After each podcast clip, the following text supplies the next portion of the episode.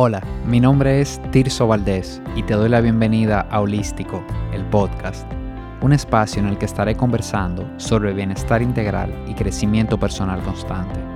Mi objetivo es que encuentres inspiración para sumar hábitos positivos que lleven tu salud al siguiente nivel. Bienvenido.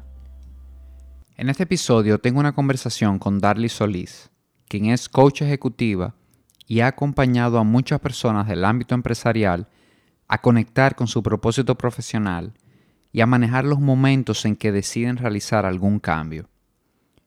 Cuando pensamos en que dedicamos 8, 10 o más horas al día a nuestra actividad profesional, sin duda que esto tendrá un impacto no solo en mi salud y bienestar, sino en la forma en que me desenvuelvo en otras áreas importantes de vida. Por lo que hace todo el sentido del mundo pasar balance de vez en cuando y revisar cómo me estoy sintiendo en cuanto a eso a lo que me dedico. Sin más preámbulos, aquí te dejo la conversación. Señores, tengo conmigo aquí a Darly Solís. Gracias de verdad, Darly, por, por haber aceptado la invitación y por, por estar aquí en este episodio de, de Holístico, el podcast, acompañándome en el día de hoy. Tú no te imaginas la emoción porque Holístico el podcast era una conversación, entonces verlo una realidad y hoy formar parte para mí es un gran orgullo. Gracias por la invitación y aquí estamos. Así es, recuerdo que contigo hablé varias veces antes de comenzar que, qué iba a ser, que cuando lo lanzaba el podcast y eso, y aquí estamos ya grabando el episodio número 13. O sea que, que buenísimo de verdad.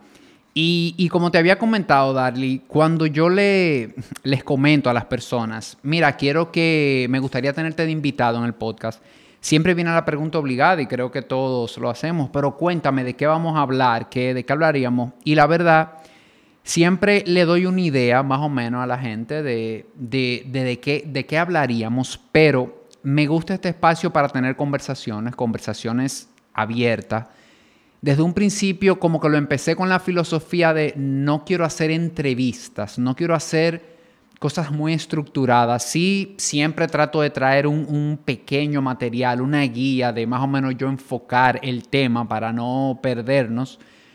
Pero me gusta que estas sean conversaciones abiertas y, y por alguna razón, siempre que pienso en la persona que quiero invitar, por curiosidad sobre algo, siempre me viene el tema de que me gustaría hablar con esa persona y es lo que me permite enfocarme, porque imagínate, contigo yo pudiera hablar de muchísimos temas, pudiéramos hablar... Tres, eh, cuatro Exacto, de muchísimas cosas, pero cuando pensé en ti como invitada, no sé por qué me vino de una vez el tema de propósito profesional. Y, y, voy a explicar un poquito esto de propósito profesional. Tú conoces mi contenido, tú sabes que desde holístico yo trabajo con seis pilares, diríamos, del bienestar y que el propósito profesional es uno de estos pilares.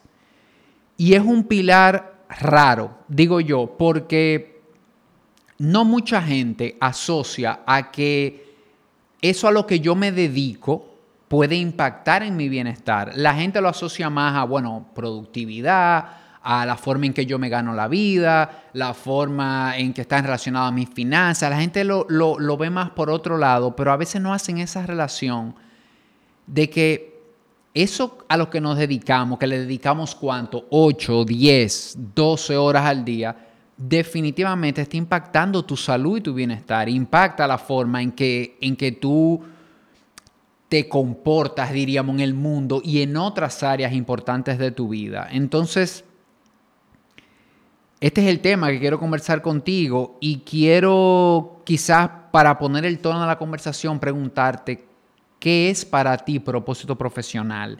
Esta dimensión, diríamos, este pilar, ¿cómo, cómo lo definirías tú de manera personal? Cuando hablo de propósito eh, profesional, eh, es como, para mí es esa conexión y ese sentido a lo que haces, a cómo lo haces y, la finalidad que persigue. La palabra propósito como en su etimología, desde donde proviene, eh, lo que busca es o lo que conecta es con, mover hacia adelante. Fíjate qué interesante. Y entonces, eh, esto que tú dices, nosotros poder tener claridad de propósito profesional y poder tener esa habilidad para movernos de manera eh, eh, interna, propia, voluntaria, sin que sea una carga para nosotros, tiene un sentido y hace un cambio muy significativo en la vida que llevamos. Yo veo ese propósito es como esa, e, ese, ese sentido y esa conexión en el para qué hago lo que hago. Y desde ahí lo vivo y desde ahí lo trabajo y desde ahí conecto con, con esta palabra. Interesante. Y, me, pongo a, pensar en mi caso particular, en mi situación personal, de que de las diferentes etapas que yo he tenido a nivel profesional, yo, yo siento que buscar ese primer trabajo para mí, yo me sentía conectado al trabajo, yo me sentía y durante muchos años sentí que, que ir al trabajo, que lo que hacía no sé si, cómo decirlo, representaba un reto para mí, algo, algo valioso, algo con lo que yo conectaba. Y, llegó un momento en que eso se fue apagando. Y creo, creo, digo se fue apagando porque creo que no fue de golpe. Eh, no fue que un día me desperté y dije, wow, no, yo creo que se fue apagando, se fue apagando. Y, y esto lo cuento cuando hago mi historia personal, yo siento que en un momento perdí ese propósito profesional, perdí esa conexión que yo tenía con lo que yo hacía. Y esto quizás, bueno, fue porque, por otros temas, porque no estaba conectado conmigo, pero, pero la realidad es que esa desconexión del propósito profesional afectó otras áreas de mi vida. Y, tuve yo que, trabajar, diríamos, para reencontrar eso nuevamente. Y, hablando con personas, hablando con, con clientes de coaching, hay casos variados, hay gente que siempre ha estado conectado con su propósito profesional, hay gente que nunca ha estado conectado con su propósito profesional, que tienen un trabajo, vamos a decir, y lo sustentan en la responsabilidad de, hacer dinero. En, en tu caso, en tu camino, ¿en qué momento tú sentiste haber encontrado un propósito profesional? Mira, esto que tú, que tú mencionas es súper interesante porque es una realidad. Eh, el propósito lo puedes, se cambia, puede moverse en el tiempo. Y eso muchas veces nosotros entendemos a que si este es mi propósito, yo debo de seguir aquí toda la vida y es lo mío.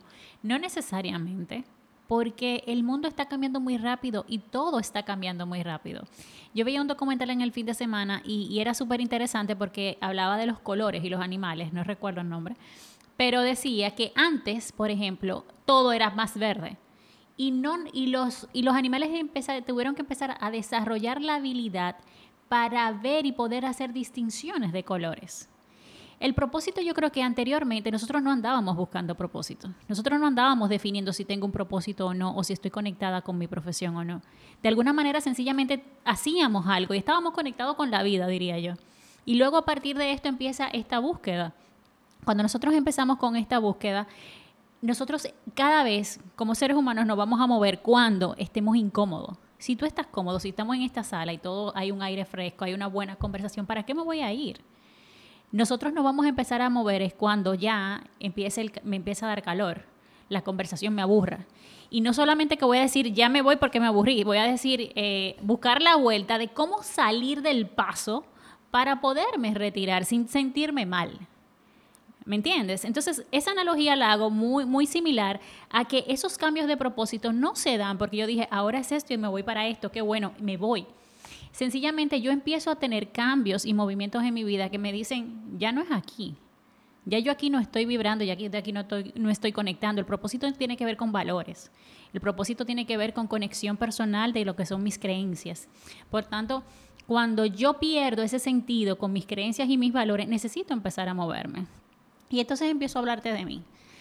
De mí, yo, yo, yo no sabía ni hablaba de la palabra propósito y te puedo decir que mucho tiempo de mi vida eh, eh, no la necesité tampoco, ni la andaba buscando.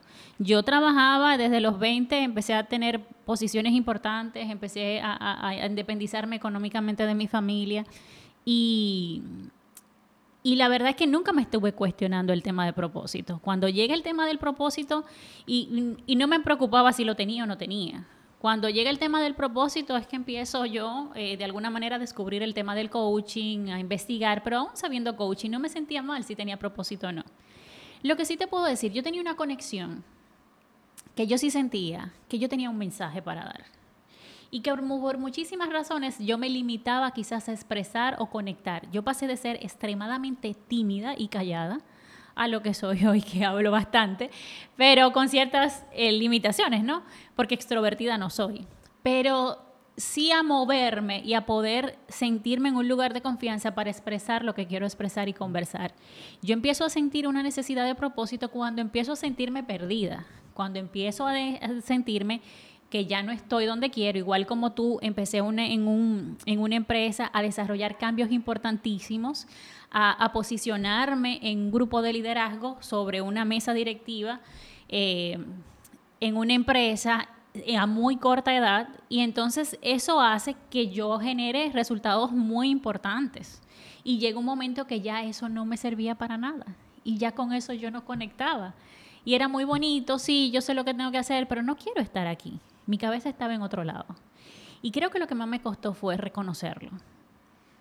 Porque muchas veces estamos en el camino, o en mi caso particular, yo estaba en el camino y reconocer que quiero dejar esto que me ha dado tanto, donde he logrado tanto, por algo que ni siquiera tengo idea concretamente de lo que sería. Entonces, eh, hay como un miedo a, ese, a ese movimiento. Otra cosa es, cuando yo estaba en busca de mi propósito en sí, la verdad es que aceptar esto de que yo, y ahí vienen temas de que tengo un mensaje que dar, de que quiero hablarle a la gente, de que quiero conectar con la gente. Yo decía, pero ¿de dónde me sale esto?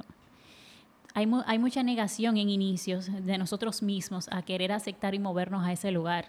Y en mi caso a mí me pasaba eso. Yo tenía cierta negación a reconocer que esto me movía, que esto me gustaba, que con esto yo conectaba y que para ahí quería dirigir mi camino. Buenísimo. Y algo, algo de lo que dijiste que, creo que, es bueno resaltar es que a veces tendemos a pensar que el propósito es algo fijo. Es algo como que yo nací y tengo un propósito y eso es y ya. Y eso es blanco o negro. Y la verdad, en mi experiencia, he aprendido a ver el tema de propósito profesional, sobre todo, como algo que se va moviendo, como algo que que en esta etapa de vida es una cosa, pero en otra etapa de vida pudiera ser otra. Y igual como dices, a mí me costó muchísimo aceptarlo, me costó muchísimo dejar atrás o dejar de lado algo bueno, algo que yo había construido que era bueno, sencillamente para salir a buscar algo que me llamaba la atención, que como tú dices, yo no, no sabía, no tenía muy claro el por qué me llamaba la atención, pero algo dentro de mí me movía hacia eso. Entonces, creo que, es interesante porque darle esa oportunidad a un nuevo propósito, algo nuevo en tu vida es importante. Y sí quiero marcar una, una línea fina, porque yo creo también que hay que darle el tiempo a las cosas que cuando tú empiezas un proyecto laboral de cualquier tipo, sea que encuentres un trabajo, sea que estés emprendiendo algo, hay que dar un tiempo como de madurar. Si ya tú tomaste una decisión de me quiero ir por aquí, como que en corto tiempo abandonar porque no te está dando resultado o algo, creo que más que revisar el negocio es revisar tu decisión hacia eso. ¿Cuál fue? ¿Qué te movió a, a ir hacia ahí, verdad? Entonces, haciendo esta salvedad de guardar los tiempos, creo que es importante revisar los propósitos de los propósitos laborales de acuerdo a la vida. Yo he escuchado mucho el tema de,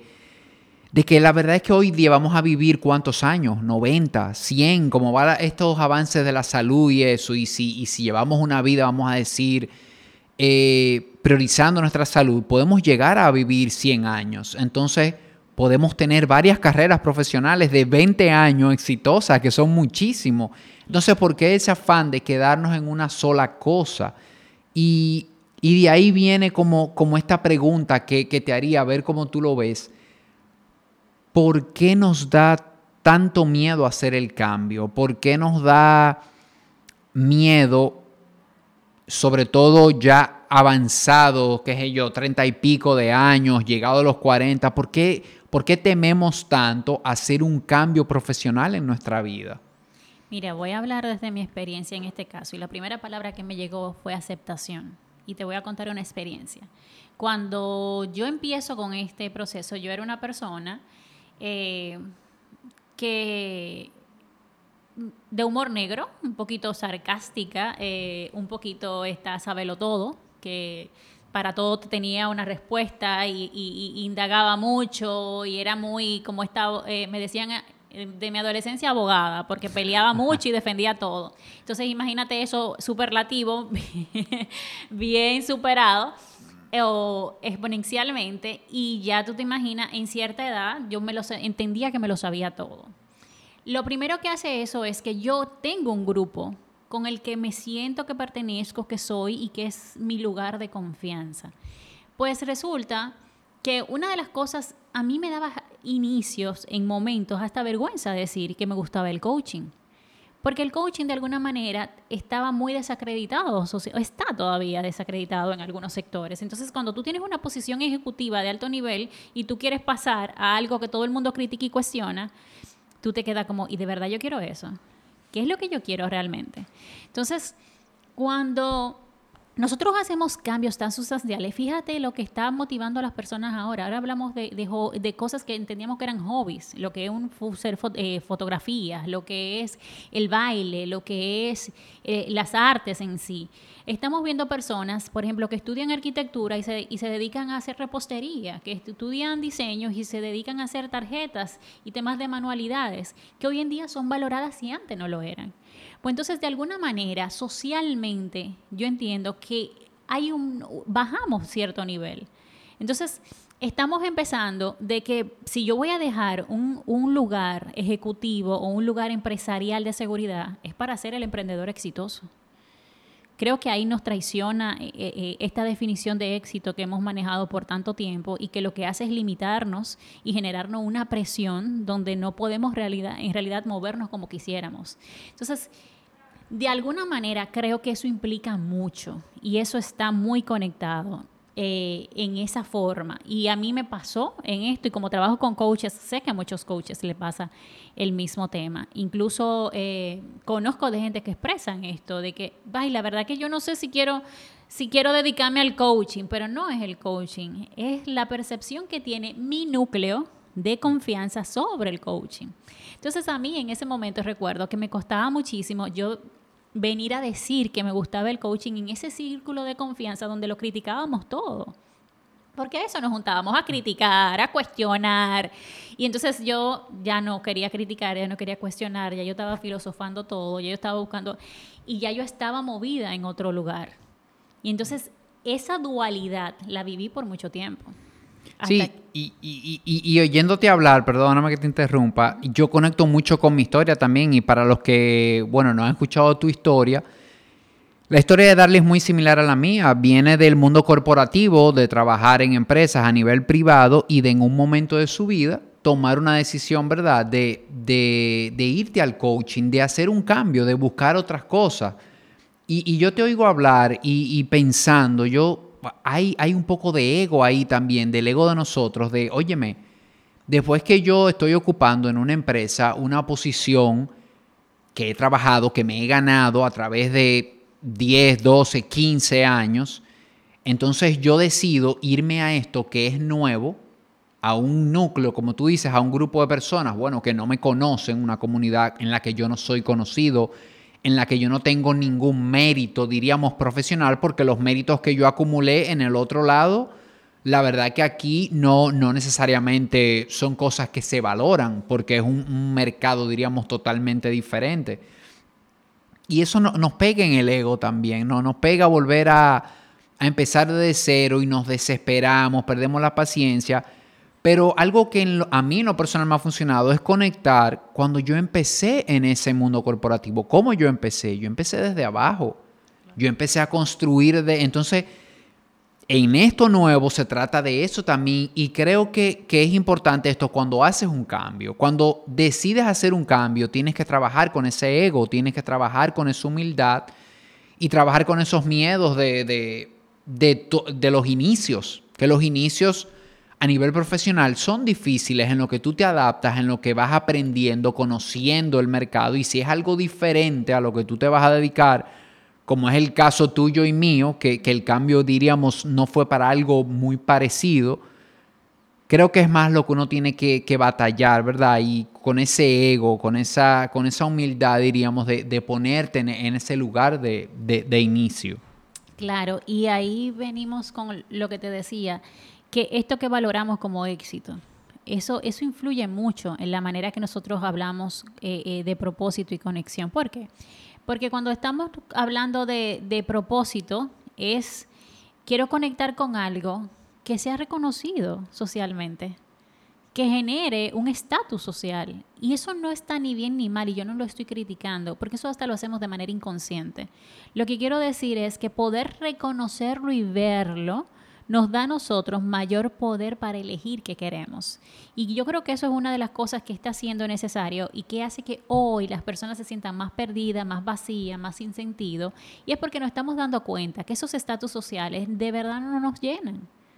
No conectamos y no nos hacen sentir como realmente queremos. Y es ahí donde nosotros tenemos que decidir hacia dónde nos vamos a mover y si me toca moverme. Y hay mucha gente que le cuesta y mucho y cuesta. O sea, yo te estoy diciendo, yo llevaba mi trabajo más el coaching de manera paralela por muchos años, pero no estaba teniendo vida. Yo salía a las 5 o 6 de la tarde y, llegaba a las 9 y 10 de la noche a mi casa y ya yo tenía un hijo. Y no solamente eso, los fines de semana o los días de vacaciones yo lo tomaba para dar talleres. Me quedan tres días de vacaciones, tomo tres días de talleres y sigo trabajando. Entonces, eso no es vida. Y entonces cuando nos empieza a pesar la vida, cuando nos empieza a decir esto no quiero, ahí es que tenemos que empezar a cuestionarlo. Saber que tus ingresos van a bajar, que es un cambio, que es transitorio, pero ahí lo conecto con algo que tú hiciste, que tú lo planteas de una manera bastante, que fue de acuerdo a tu experiencia, fue cómo tú planificaste esa transición. Y yo creo que lo interesante que tenemos hoy en día es tanta información para poder hacer esas transiciones distintas y que no sean golpe de suerte que es lo que muchas veces pasa. Y que, y que de esa transición muchas veces, esa, hacer bien esa transición es como la fuerza, la energía que vas a necesitar para eso nuevo a lo que te vas a dedicar. Y me, explico un poquito. Si, si, fallamos haciendo esa planificación y damos un salto quizás muy grande, te estoy hablando algo como que yo renuncio la semana que viene de mi trabajo porque voy a emprender. O yo tomo una decisión muy grande y no planifico bien y no, no cuadro bien esa, esa transición. Puede ser que cuando llegue a ese nuevo lugar yo me desmotive y puede ser que diga esto no era lo mío. Pero no es porque eso no era lo tuyo, es porque el proceso como lo hiciste quizás no te apoyó, no fue de la mejor forma posible y por eso vemos gente wow, pero yo creía que esto era otra cosa.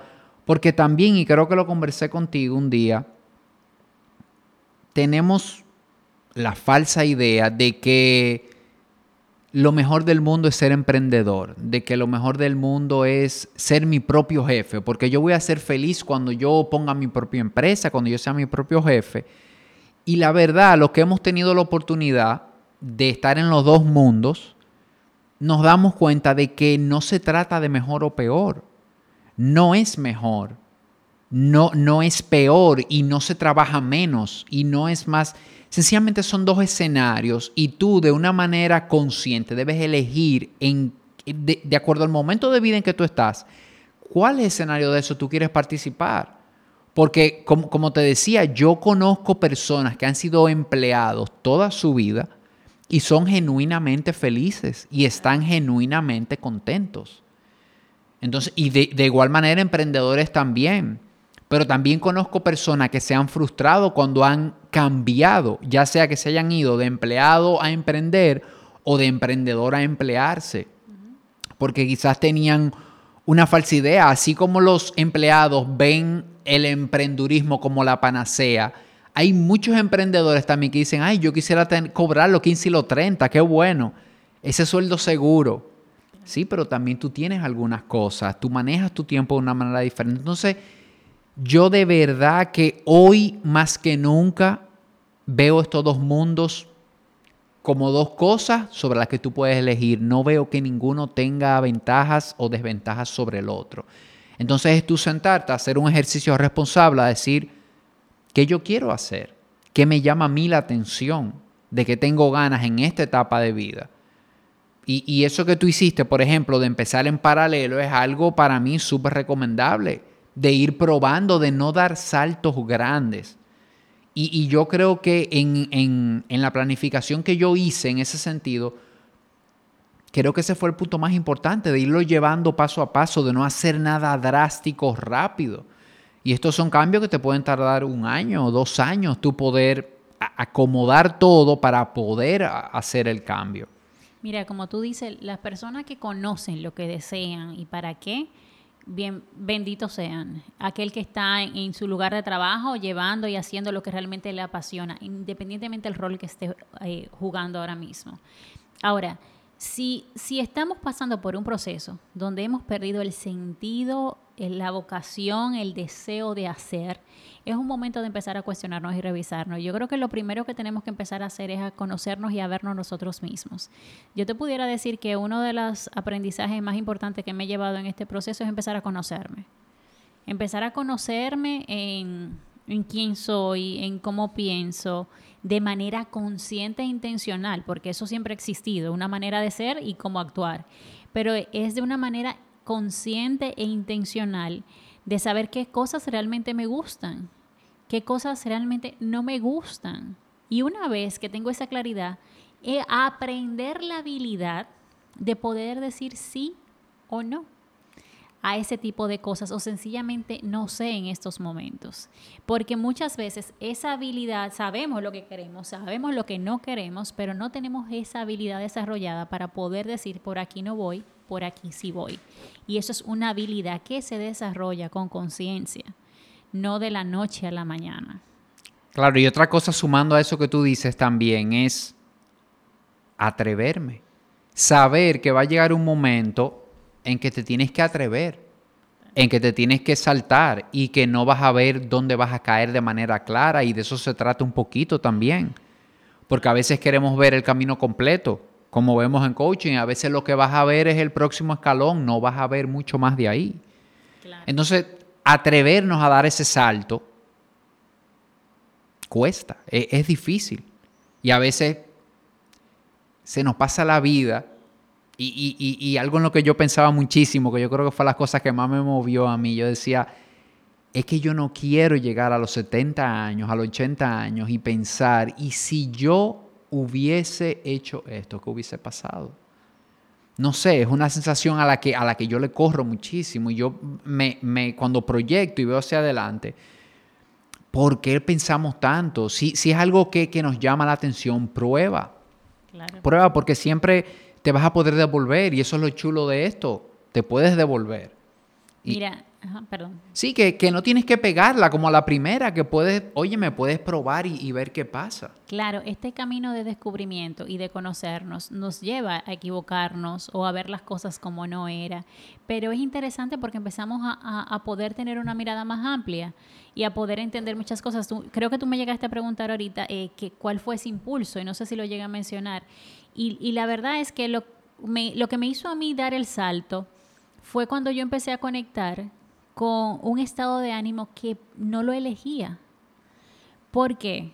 Porque una de las cosas, yo he trabajado coaching, terapia, una, una serie de, cosas en mi vida y por eso estoy donde estoy, porque creo en esto, eh, porque lo he vivido y uso todo, todas estas eh, herramientas para mi, mi bienestar. Y en uno de esos procesos yo entendí cuando yo estoy en un estado emocional que, disfruto, que conecto y cuando no. Y yo poder decir o verme en un lugar donde yo decía, yo no quiero hacer esto, yo no quiero que me pese todas las mañanas, yo no quiero estar aquí sabiendo que puedo hacer 20 mil cosas y hacer tres, porque no me da. Muchas veces yo tengo, yo tengo un bueno, tengo varios temas con varias palabras y tú sabes, y uno de ellos es con la productividad o la administración del tiempo. Cuando me hablan de esto, yo digo, esto no es más que falta de enfoque y no es por agenda ni distribución de hora, es por claridad de sentido y de propósito. Yo he sabido, yo soy planificadora, yo soy ingeniero industrial yo he sabido tener todo un esquema para llevar algo y no hacer nada. Y he sabido no tener nada más que un checklist de acción A, B y C y hacerlo todo. ¿Por qué? Porque eso que había puesto ahí en ese momento tenía sentido para mí. Entonces, yo no elegía, ya después que yo estaba en un nivel de conciencia distinto, yo no elegía que mis días empezaran como, como estaban empezando. Y ya yo veía que los, las cosas que yo hacía no hacían que fuese distinto lo que estaba pasando. Entonces era un momento de yo tomar una decisión, o quiero vivir, lo que tú decías, o quiero vivir mi vida en este escenario, o quiero yo tomar un rumbo distinto. Y la verdad es que da un miedito en el momento, pero cuando lo empiezas a vivir, la libertad y la, y, la, y la conexión y, y, la energía que sientes por el paso dado vale mucho la pena. Y se nota. Totalmente, totalmente. Eres otra persona. Y también desarrolla algo importante, que es algo, un pilar que yo manejo mucho, que es el tema de la confianza. Cuando te atreves, empiezas a confiar. Entonces, en ese sentido, por ejemplo, mira lo que me pasa cuando yo vengo y salgo de mi trabajo, yo quedo embarazada. Entonces, no solamente eso, ya yo estaba embarazada, tenía tres, eh, un, bebé de, de, meses. Pues entonces salgo con el del, embarazo y yo digo, bueno, a pesar que tenga un bebé de meses, yo puedo seguir emprendiendo. Y entonces a los tres meses quedo embarazada otra vez. A veces las cosas no salen como esperamos. Y yo decía, ¿y ahora qué hago? Y fueron decisiones. Y, mi último embarazo fue un poco delicado también, que no me permitía hacer muchas cosas. ¿Y a qué hice? Bueno, trabajo en asociación con alguien que no depende del trabajo exclusivamente de mí. Y me activo en las redes sociales para que por lo menos la gente me vea. Entonces, ahí empiezo a decidir porque tengo claro hacia dónde quiero moverme. Y ya ese tipo de eventualidades no las sufro, sencillamente las manejo en el contexto que me tocan. Sí, yo, yo creo mucho siempre que cuando tomamos esas decisiones importantes en nuestra vida, el universo nos va a tentar. El universo nos va a mandar algo para ver, ¿tú estás seguro? Vamos a ver. Mira, tú estás embarazada ahora. ¿Qué vas a hacer? Entonces, es algo que hasta parte de la planificación que hacemos debemos poner eso, que van a haber cosas que no calculamos y que si vamos a tomar una decisión, vamos a darle para allá, obviamente, hasta que llegue algo muy grande que nos haga que tengamos que volvernos, pero mientras sean piedras en el camino, tenemos que seguir caminando y el universo se va a asegurar de probarnos, de ver si de verdad tú quieres esto, tú estás dispuesto a hacer lo que hay que hacer. Y eso, eso que te comentaba ahorita, a la gente se le nota cuando está conectado. Eh, ese propósito profesional se nota. Se, se, cuando tú hablas con una persona y ella te habla de su trabajo o tú la ves en el trabajo, eso se nota se nota muchísimo y a veces creemos que no, que eso... Y eso no solo se nota, sino que afecta, como dije al inicio, otras áreas de tu vida.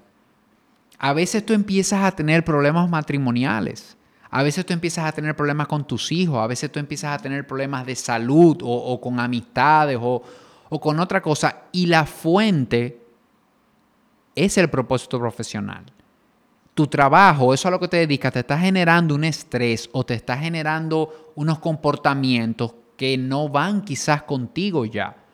Y tú lo estás pasando por alto porque ese es tu trabajo, es un trabajo bueno, te pagan bien, el grupo es bueno, la empresa es buena. Esto no puede estar haciéndome daño.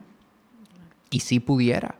Porque si, si no estás conectado o si perdiste la conexión ya con, esa, con ese propósito profesional puede estarte haciendo mella y definitivamente te va a afectar.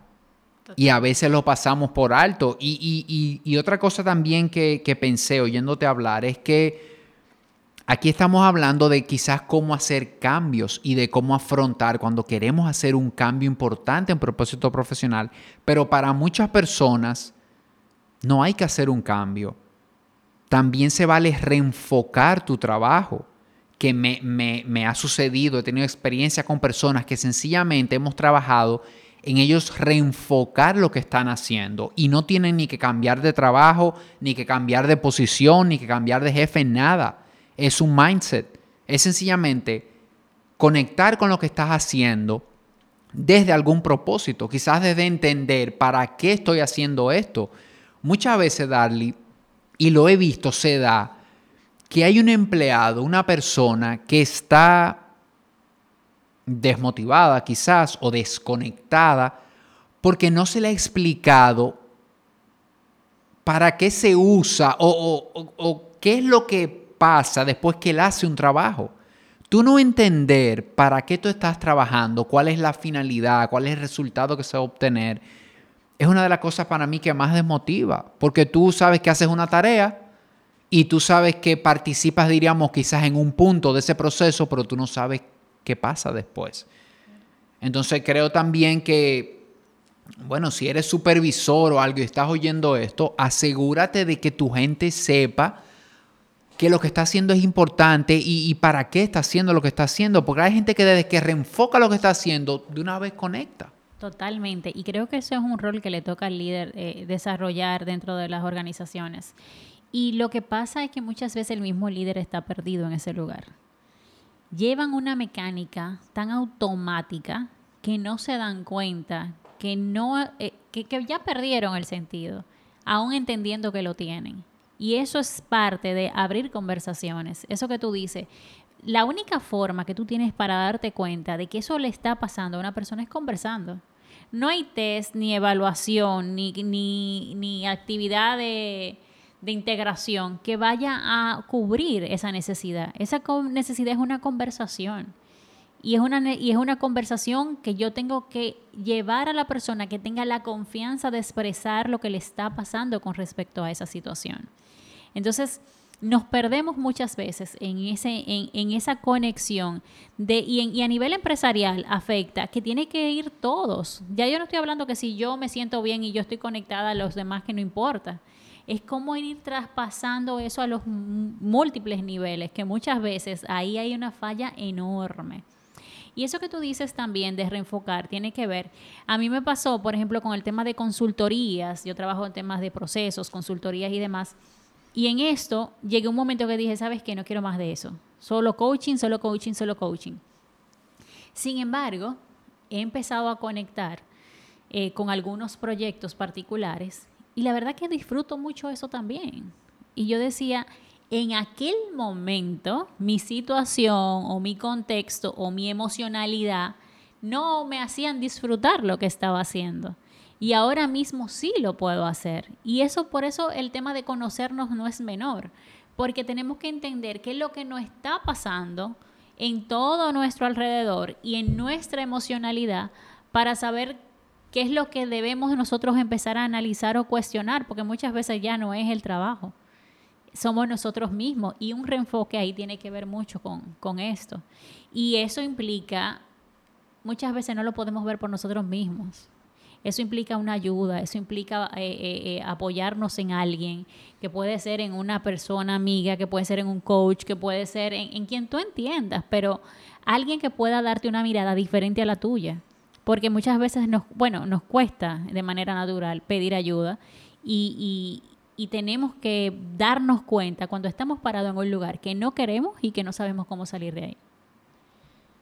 Bien, súper claro. Y, y otra cosa también que pienso en torno. Bueno, e, eso que dijiste es importante. A veces hay que sacar, como buscar ese, e, esa otra persona que vea desde afuera cómo me siento, porque a veces yo estoy viendo una cosa, estoy percibiendo algo, pero no es así. Y a los líderes creo que, que pasa mucho esto en las organizaciones, que quizás todo el mundo está comentando, no, porque fulano o porque fulano tiene un estilo pero quizás nadie se lo ha dicho a él, o quizás él no ha tenido la iniciativa de salir a, hacer esa evaluación 360, diríamos, dígame cómo ustedes me están viendo, de qué manera ustedes me ven desde ahí.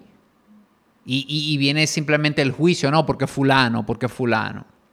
Y, y sí, definitivamente a nivel de liderazgo, e, esas conversaciones súper importantes y bueno, con esto de y, lo vimos también durante la pandemia, cómo el liderazgo ha tenido que reajustarse, cómo definitivamente estos son tiempos de, liderar desde la empatía, diríamos, porque ya no solamente tienes un equipo diverso, tienes un equipo diverso en sus situaciones, por ejemplo, en esos trabajos remotos, cada quien tenía una, una situación particular en su casa. Entonces ahora, bueno, ahora nos estamos reintegrando otra vez, pero no sabemos cómo vienen estas personas ahora, qué, cómo pasaron este año de, pandemia, qué pasó, qué, de qué manera cambiaron. Entonces esas conversaciones para mí son son súper importantes. Y, y, algo en lo que estoy pensando, Darly, que los que nos están escuchando pudieran utilizar, algo, algo que, les, que les sirva ¿Cuáles dirías tú que son esos indicadores? Vamos a tratar de sacarlos entre los dos. Indicadores que me digan que yo no estoy conectando a nivel profesional. Quizás algunos indicadores, cosas que estén pasando en mi vida, que me estén dando el mensaje de que quizás es el momento de yo revisar a eso a lo que me estoy dedicando, como hablamos, no para hacer un cambio quizás drástico, sencillamente que tengo que hacer un stop y revisar cómo estoy yo relacionándome con mi trabajo, cómo, qué, qué está significando eso a lo que me dedico en mi vida, en esta etapa de vida en la que estoy sencillo. Cuando tú el domingo empiezas a sufrir que viene el lunes. Esa era la primera que yo tenía. ya, me la robaste. E, esa es válida. Señores, los lunes no se sufren. Sáquese eso de la cabeza y si a usted le pasa y me va a decir, no, pero después se me quita. No importa. Revise porque ahí hay algo. No puede ser. Y eso es algo que tenemos que empezar a verlo con otros ojos. Las conversaciones que tenemos importan y las palabras que decimos también. Cuando yo utilizaba mucho el sarcasmo y, la manera quizás de, criticar o burlarme de, algo, yo empecé a cambiarlo con, luego que leía a Marshall Goldsmith en, un libro y él decía que es una queja implícita lo que hay ahí la, verdad lo que te estás es, quejando. Entonces, cuando estás en un lugar, no te haces responsable de lo que estás eh, eh, haciendo o conectando con ese tema o lo que está sucediendo en esa parte. Por tanto, tenemos que hacernos responsables de que algo se mueve en ese entorno que no me motiva y me pesa levantarme en las mañanas. Totalmente, totalmente. Yo eh, veo gente sufriendo con esto y las entiendo porque yo lo sufrí también por, por, años. O sea, ese domingo a las 8 de la noche es como una película de terror. Totalmente. O sea, wow, otra semana, otro lunes y la verdad que no, no tiene que ser así. Y a veces a uno le da vergüenza hablar de esto porque uno dice como que, ah, bueno, ahora Tirso y Darly me van a vender que los lunes tienen que ser chulísimos. Y, yo de manera sincera le digo que yo ya no. De hecho, no me pasa ni siquiera con los lunes. Yo ahora mismo estoy en una, en una etapa de vida, estoy en un momento profesionalmente hablando, en que no hay diferencia de los días para mí. Yo no veo, no diferencio tanto incluso los días del fin de semana, de los días de la semana. Yo tuve la, la dicha de cuando estaba en el mundo corporativo, nunca tuve que trabajar sábados y domingos. Si yo tenía que ir un sábado, era algo, era algo raro, no era una norma.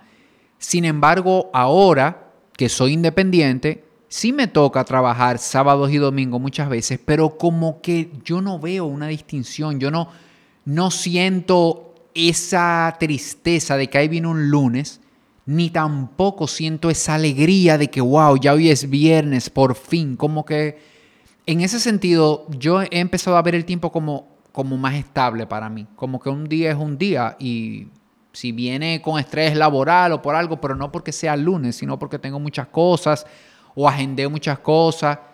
No sé, he aprendido a verlo así, de verdad creo que me siento muchísimo mejor y, me, me reí cuando la dijiste porque yo tenía eso en mente y creo que otra también es que estamos esperando las 5 de la tarde. Cuando tú te ves esperando la hora de salida de tu trabajo, si es muy atento y ya que están las 5, cuando tú tienes como eso dentro de ti que no quieres estar ahí, que lo que quieres es irte ya, salir a manejar, creo que son otro, otros otro indicador también importante de que quizás es momento de revisar vamos a ver qué está pasando aquí.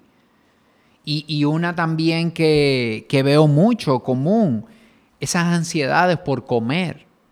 por comer algo específico, dulce, café, algo salado, algo crocante, muchas veces viene de, de, eso que te comentaba ahorita, que no nos damos cuenta, pero se va generando un estrés de yo estar tantas horas en un lugar en el que no quiero estar, haciendo algo que no quiero hacer.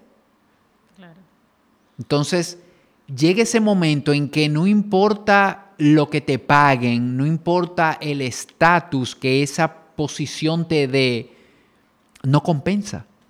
Totalmente. No compensa y creo que ahí se empieza a notar mucho en tu bienestar y en tu calidad de vida, definitivamente. Claro, otro aspecto importante es cuando no quieres hacer nada y eliges hacer cualquier tontería y no lo que realmente te corresponde y accionas al último momento. Eso puede pasar en cualquier momento y con cualquier cosa, aunque tengas propósito, pero si eso es una constante en tu vida, si eso es lo que vives de lunes a viernes en un apagafuego, porque sencillamente no estás eh, conectado con lo que estás haciendo, eso tienes que empezar a verlo y observarlo. A veces le echamos la culpa al jefe, le echamos la culpa a la nueva política que pusieron que no me agrada, o al empleado que no me motiva, o que siempre me genera un estrés y no hace su trabajo. No, esas son excusas que van y vienen y es empezar a observarnos a nosotros en ese lugar, cuando sencillamente sabemos que tenemos que hacer 25 cosas y todos los días elijo hacer otra cosa. Y no lo estoy hablando, fíjate que estoy hablando todos los días, porque hay algo, tú tienes un día que te desconectas y no pasa nada con eso. Pero cuando eso es una constante en tu vida, cuando eso se vuelve algo tan repetido y cotidiano, es hora de revisar. Y otra que se me ocurre también es que muchas veces sentimos esas incomodidades en el tema laboral, vamos a decir cuando somos empleados, y es sencillamente porque no hemos tenido una conversación con nuestro jefe. Emitimos un juicio y nos hacemos, nos hacemos una idea de que no, es que él es de esta forma. Es que él es, yo lo veo, por ejemplo, mucho con el horario. Y, me ha pasado. Eh, yo recomiendo muchísimo que, que tus prácticas de bienestar en un 70, 80% sean realizadas a primeras horas de la mañana. Porque eh, es más fácil de que no las barajes, es más fácil.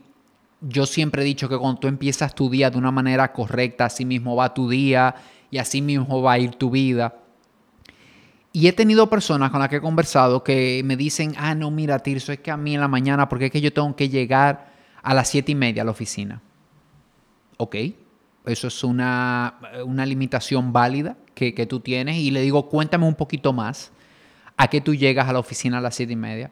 No, porque yo llego, esa no es la hora de entrada, pero a mí me gusta llegar a esa hora porque el jefe, cuando uno no llega a esa hora y me gusta avanzar un poco más y él es un poco eh, rígido con el horario.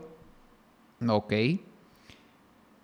Si tú te sientas con él y le dices que que tú quieres empezar a hacer esto, que tú quieres empezar a compartir más con tu hijo en la mañana, o que tú quieres desayunar con tu familia, o que tú quieres empezar a hacer ejercicio, hacer esto, y le, y, le pides que, que te deje llegar media hora más tarde, una hora más tarde, a las nueve, y que, y que vas a compensar, que, que, que para nada hay que cambiar tus objetivos ni nada. Eso es una conversación que tú pudieras tener con él. Wow, eso es difícil porque él es un poco yo, pero ¿Te atreverías a intentarlo? Sí. Y lo intentan darle y a veces lo consiguen. Y, sin tener que nada, o sea, sentarse con su jefe, explicarle la situación. Y su jefe le dice, no hay problema. Y estoy poniendo este ejemplo con algo de la hora de entrada, pero cuántas cosas a veces en los trabajos nos creemos una cosa, imaginamos una cosa, ponemos algo como fijo, pero no lo hemos conversado. No me he sentado a decirle, mira, déjame explicarte por qué te estoy pidiendo esto y déjame, vamos a ver cómo buscamos una vuelta. Igual que las salidas tarde, que es un tema de no delegar y es el tema también de dejar todo en último momento y no hacer las cosas cuando realmente corresponden. Entonces, eso en muchas ocasiones sí pasa. Hay un día, por ejemplo, que lo planificas perfecto y nada ocurre de eso y eso te distorsiona tu agenda y tu, y tu programación. Pero sí pasa mucho esto, de que atento a que a las seis se va todo el mundo y yo voy a poder estar tranquilo, entonces barajo un poquito ahora, resuelvo esto, porque a las seis es que me voy a sentar. Pero ya estoy agotado porque el día ya ha avanzado. Y aparte de ese agotamiento, entonces sigo trabajando y sigo en largas horas y convertimos en eso, como tú bien hablas, lo que es un hábito, totalmente dañino y nocivo para el bienestar. Y no lo vemos, ¿eh? De entrada no lo vemos. Yo era de las que trabajaba hasta las 10 de la noche todos los días sin importar. Y yo, mi excusa era, yo soy joven, este es el momento de trabajar.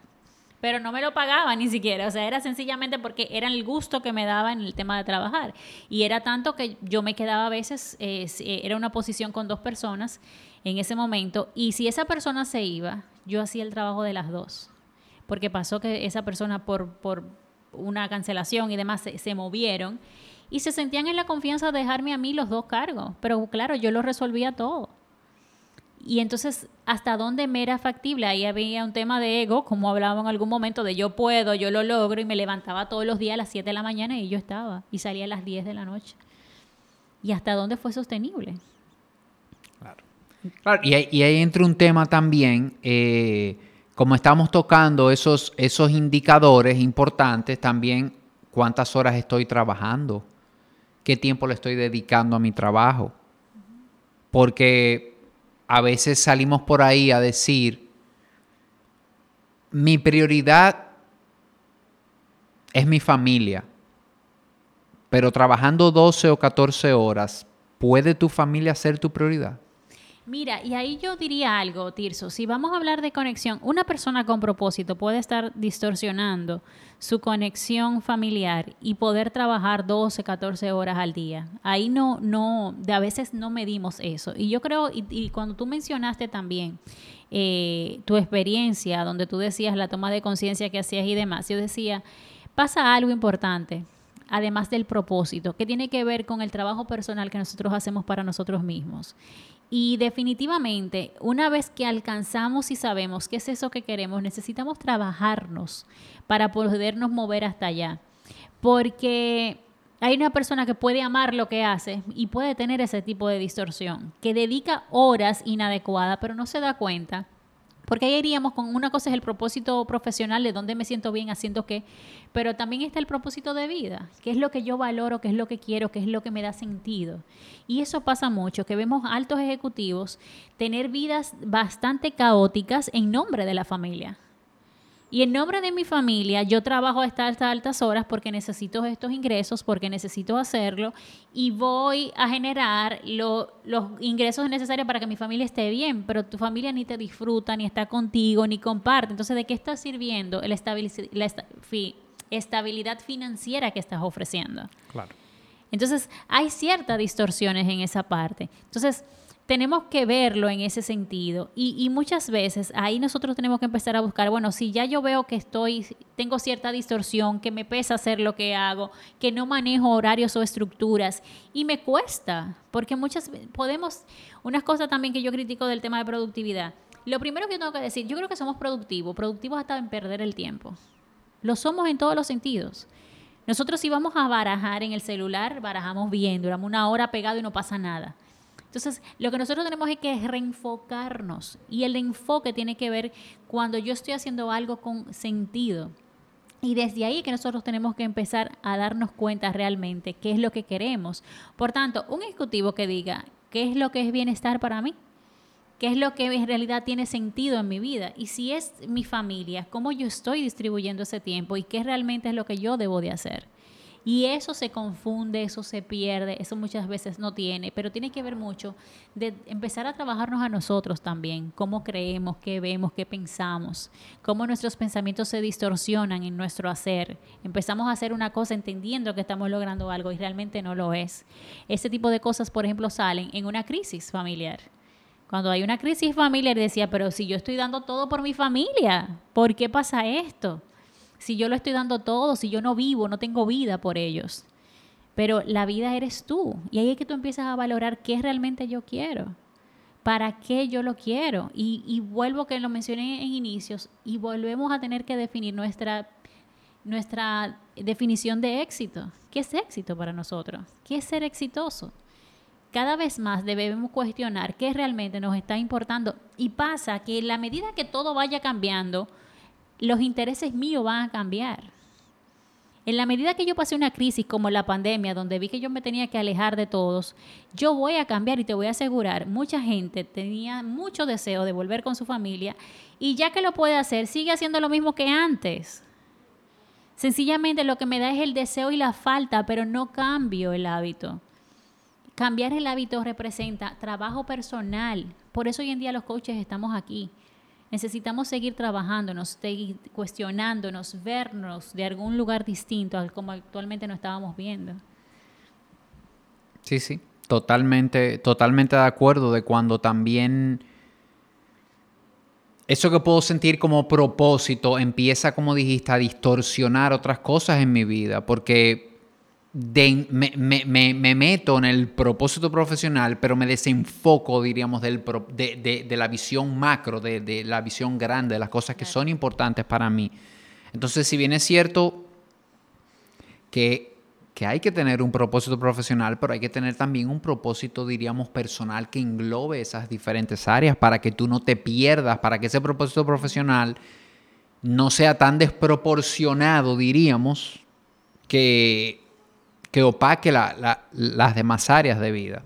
Claro, y muchas veces los propósitos empiezan a, contradecirse y ahí es que empiezan a ver los temas. Te pongo un ejemplo. Yo como propósito a nivel profesional lo que quiero es transformar vidas, tocar personas y a que tengan un mayor, eh, vamos a poner la palabra bienestar, pero es que se sientan bien consigo mismo. Eso es lo que yo promuevo de, de cualquier forma, pero también para mí es importante crear vínculos, especialmente con mi familia y los míos. Entonces, en el momento que se contradiga un tema y otro, yo tengo que decir cuál es mi prioridad. Y en este caso, ahora mismo, en este momento, mi prioridad es familiar, porque tengo niños muy pequeños, porque tengo una familia que está desarrollándose todavía en temas muy básicos. Entonces, es una decisión que ya yo tomé y es una decisión vista y, y, conscientemente establecida. Y ahí es que nosotros tenemos que empezar a vernos. Entonces, tocar vidas ya no es yo tocar un millón de gente. Tocar vidas es sencillamente hacer lo que yo vaya a hacer con amor, con intención y que eso pueda generar una transformación en, el que está presente. Y tengo que verlo desde ese lugar. Y luego vamos viendo que se va dando. Pero yo creo que estamos tan conectados en tener, tener, tener, tener, en hacer, hacer, hacer, hacer, que nos estamos olvidando de nosotros mismos de las cosas que de verdad valoramos, de las cosas que de verdad disfrutamos. Entonces también el disfrute se está volviendo como otra meta más.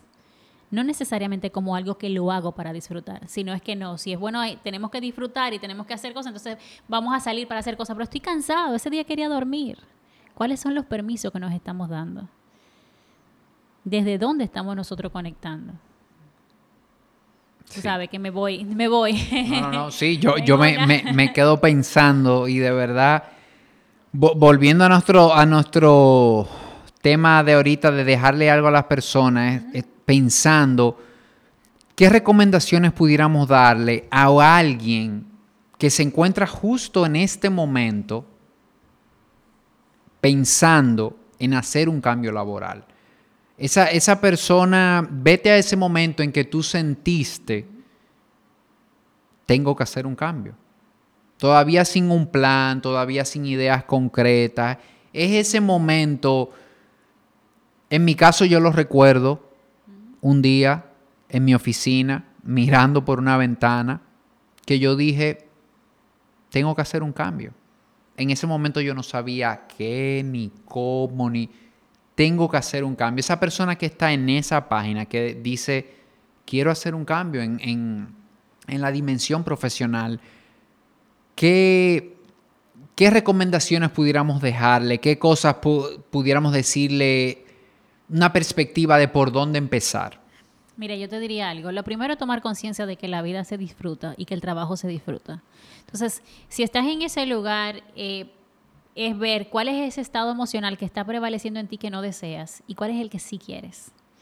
A partir de eso, en decir, empezar a hacer una un listado. Muchas veces no tenemos conciencia de que realmente buscamos. Empieza a hacer un listado de las cosas que te gustan, de las cosas que te mueven, de las cosas que te inspiran. ¿Cuáles son esas cosas? De las que te generan pasión. La pasión es importante porque conecta con la curiosidad. Entonces, ¿cuáles son aquellas, aquellas cosas que tú haces con curiosidad? ¿Y por qué la curiosidad es importante?